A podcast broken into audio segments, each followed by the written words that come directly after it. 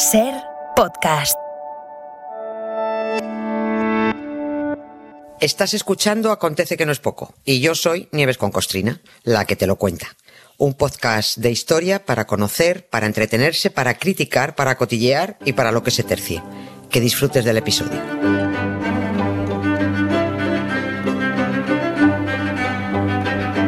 Hola Nieves, buenas tardes. Hola, Carlas, ¿qué tal? ¿Cómo estás? Buenas ¿Tú sabías tardes. que había tantos virus en el Cabo de Gata? Sí, Joder, porque- Los normales. ya que son haber- resistentes, ¿eh? No hay manera de quitarse esto de encima. Claro, porque aquí están Joder. sanos. Son virus sanos. Ya. Y te los llevas puestos y dejan de serlo. Muy bien. Claro, pero bueno, nadie dijo que fuera buena idea bañarse Muy bien, muy el bien. 4 de diciembre. Muy bien. Bueno, oye, eh, vamos a lo nuestro. Eh, hay acontecimientos, o mejor dicho, hay reconocimientos que por su propia naturaleza, hombre, invitarían a pensar que, que todo un país puede estar detrás, ¿no? Apoyándolo. Yo qué sé, ahora por ejemplo lo del Mundial, ¿no? Pues mm, la selección de un país, bueno. O fuera del deporte, pues, no sé, una cantante, Rosalía, ¿no? Que gane un montón de Grammys. O un actor, o una actriz que gane un Oscar. Y luego está lo de los premios Nobel. A ver, que no tenemos tantos, pero hoy hablamos de uno que no generó precisamente unanimidad. Tra- mal rollo, mal rollo trajo, trajo este, ¿no? Bueno, se me ha ocurrido además este asunto, a margen de que coincide perfectamente la fecha, porque es que acaba de entregar la Academia Sueca los premios Nobel de este año, ¿no? Los de entregó el sábado por la noche y bueno, viene a huevo hablar de uno de los concedidos a un escritor español. Eh, quizás el más polémico porque yo al menos no he tenido noticias de que se haya producido en otras ocasiones una recogida de firmas de escritores españoles en contra de que le den el Nobel de Literatura a un escritor español. Es que es fuerte, ¿eh? Es que es fuerte. Dice que se la van a dar a este. Vamos, vamos a recoger firmas para que, se lo, para que no se lo den, ¿no?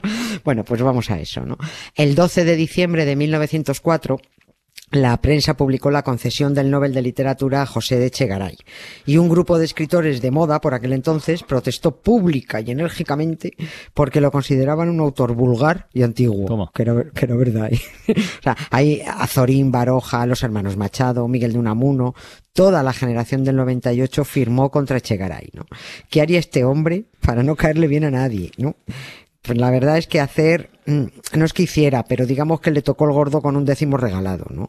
Quienes reivindican su figura dicen que lo peor que le pudo ocurrir a Echegaray fue precisamente la concesión del Nobel, porque la polémica del premio eclipsó las infinitas cualidades que tenía este hombre, que era, que eran muchas, porque este hombre era pluridisciplinar, ¿no? O este fue un genial matemático, era un magnífico ingeniero, era físico, era químico, era académico, su- científico en general, claro, profesor de mil materias, era, fue diputado, senador, ministro, y parece que le dieron el Nobel a pachas con otro autor, precisamente por lo que peor hacía. esto, es muy, esto es muy loco, No, ¿no? verdad. No es que escribiera mal, pero era, un- era vulgar. No era para Nobel, ¿no? José de Chegaray llegó a ser un rostro en los billetes de mil pesetas. Eh, fue el último billete que se emitió con la dictadura franquista, ¿no? Pero muy pocos conocían a ese pavo calvo con gafitas y perilla y bigotazos blancos que salían los billetes, porque muy pocos manejaban billetes de mil.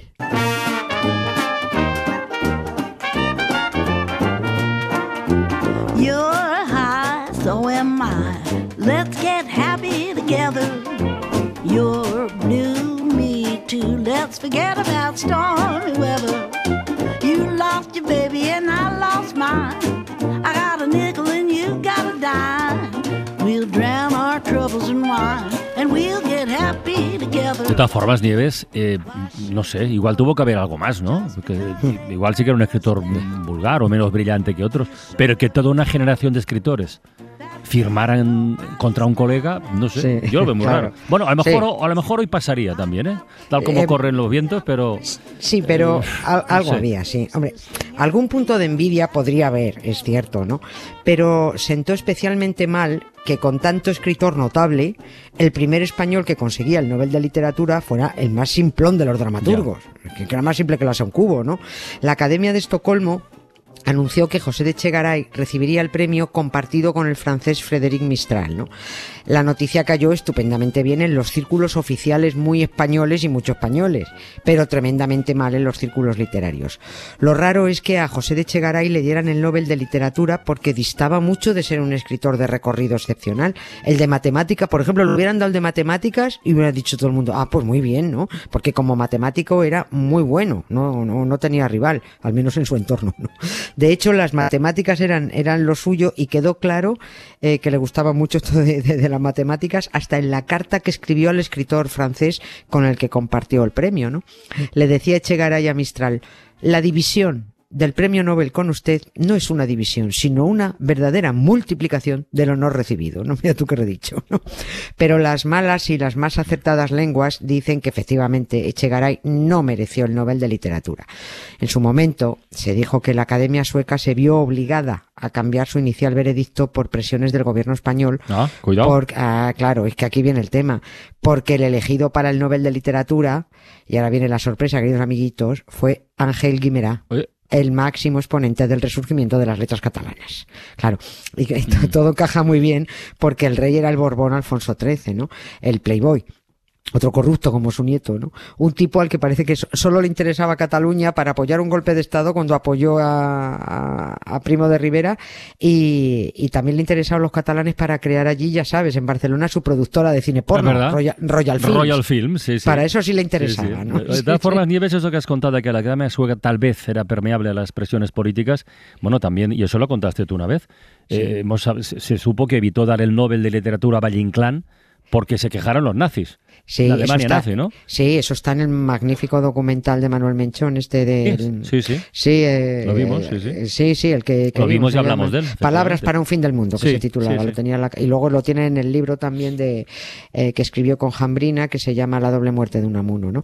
Es que, a ver, hay instituciones, como se suele decir, de reconocido prestigio Sí. que han echado unos cuantos borrones, ¿no? Y la Academia Sueca tiene, tiene unos cuantos. Miguel de Unamuno efectivamente fue propuesto para el Nobel de Literatura de 1935 y lo tenía ganado. La Alemania de Hitler protestó ante la Academia o, o el Comité del Nobel de Literatura porque Unamuno se había posicionado públicamente, abiertamente, contra el Tercer Reich, ¿no? Había llamado idiota a Hitler y a los nazis, ¿no? Y los suecos arrugaron, ¿no? Eh, aquel año de 1935 el Nobel de Literatura quedó desierto porque quitaron, se lo quitaron a Unamuno, pero no tenían a otro. ¿no? Y bueno, no nos cansaremos de decirlo. Es que Unamuno era un señor muy de derechas y muy antifascista. Aunque hay mucho desinformado, ignorantes, añado, y que no diferencian una cosa de la otra, ¿no? El, por- el alcalde contaminador Almeida, sin ir más lejos, este señor, que hace falta ser ignorante para decir eso que dijo de seremos fascistas, pero sabemos gobernar. Pues hijo, no. Martínez. Mira, le voy a decir a Martínez, por si está por ahí, Martínez, escucha lo que dijo Unamuno Mm. a principios de los años 30 y quédate con esto. Si triunfan los fascistas, España va a convertirse en un país de imbéciles. O sea, para, como para que luego vaya soltando esas frases por ahí. Así que yo creo que si damos por confirmado que Unamuno es más listo que Almeida, pues no queda otra que darle la razón a Unamuno y aceptar que Almeida es uno de esos convertidos. Y que dije yo antes Valle Inclán, no sé por qué, si estamos hablando de Unamuno. Bueno, pues Unamuno, bueno, pero se, se ha notado.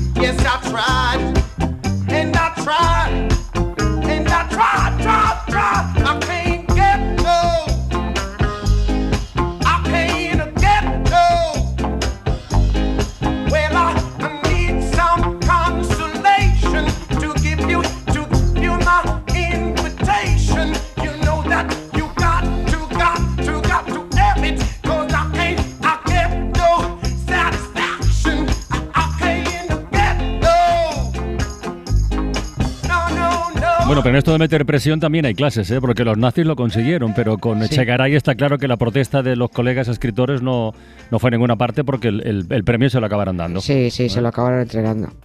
Se lo acabaron entregando, sí. Cuando he dicho que se ha notado, quería decir que se ha notado que era un lapsus lingüe.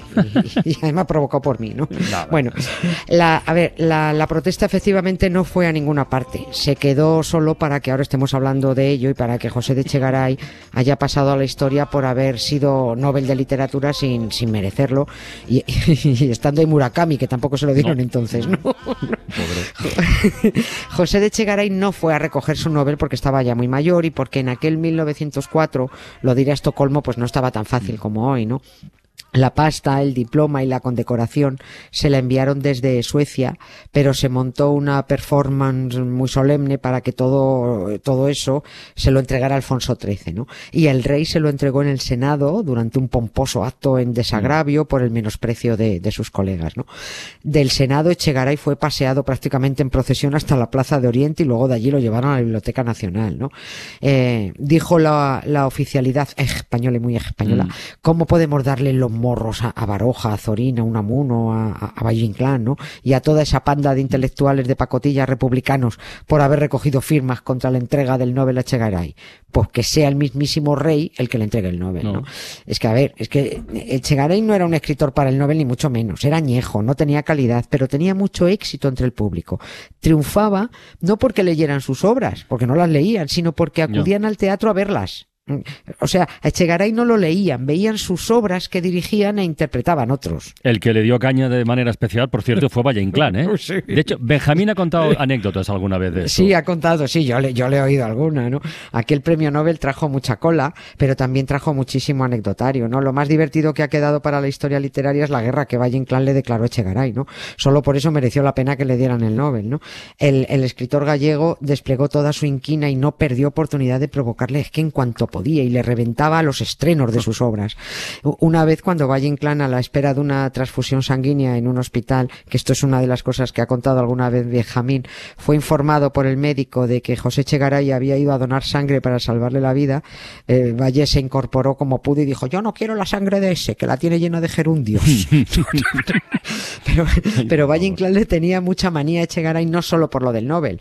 Las relaciones se agriaron especialmente tras un par de certámenes literarios a los que se presentó Valle Inclán y en los que estaba de jurado José de Echegaray. Parece que Echegaray siempre fue crucial a la hora Ya. de impedir que Valle Inclán ganara, aunque lo mereciera. Donde las dan las toman. Oye, eh, Sí. por alusiones a Benjamín y por asociación, eh, podríamos decir que el Nobel a, Echegaray trajo igual o más controversia que el de Bob Dylan. Sí, yo creo que más, sí. Y sobre todo a Chegaray solo le trajo disgustos.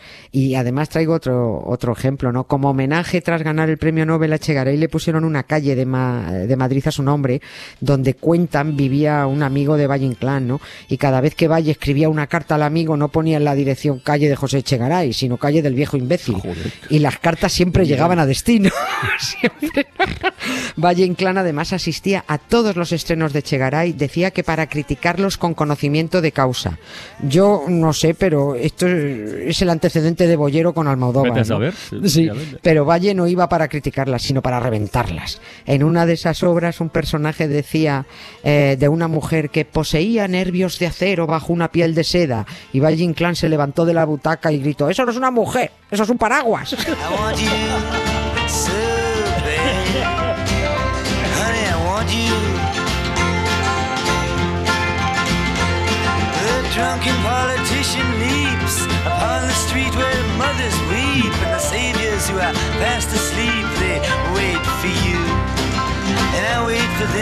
Bueno, Nieves, mañana más, ¿eh? Mañana. Venga, un beso.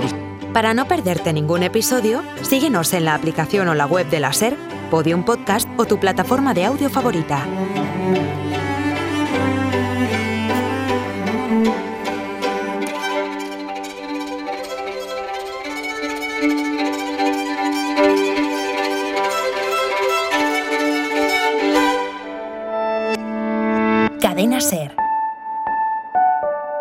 La radio.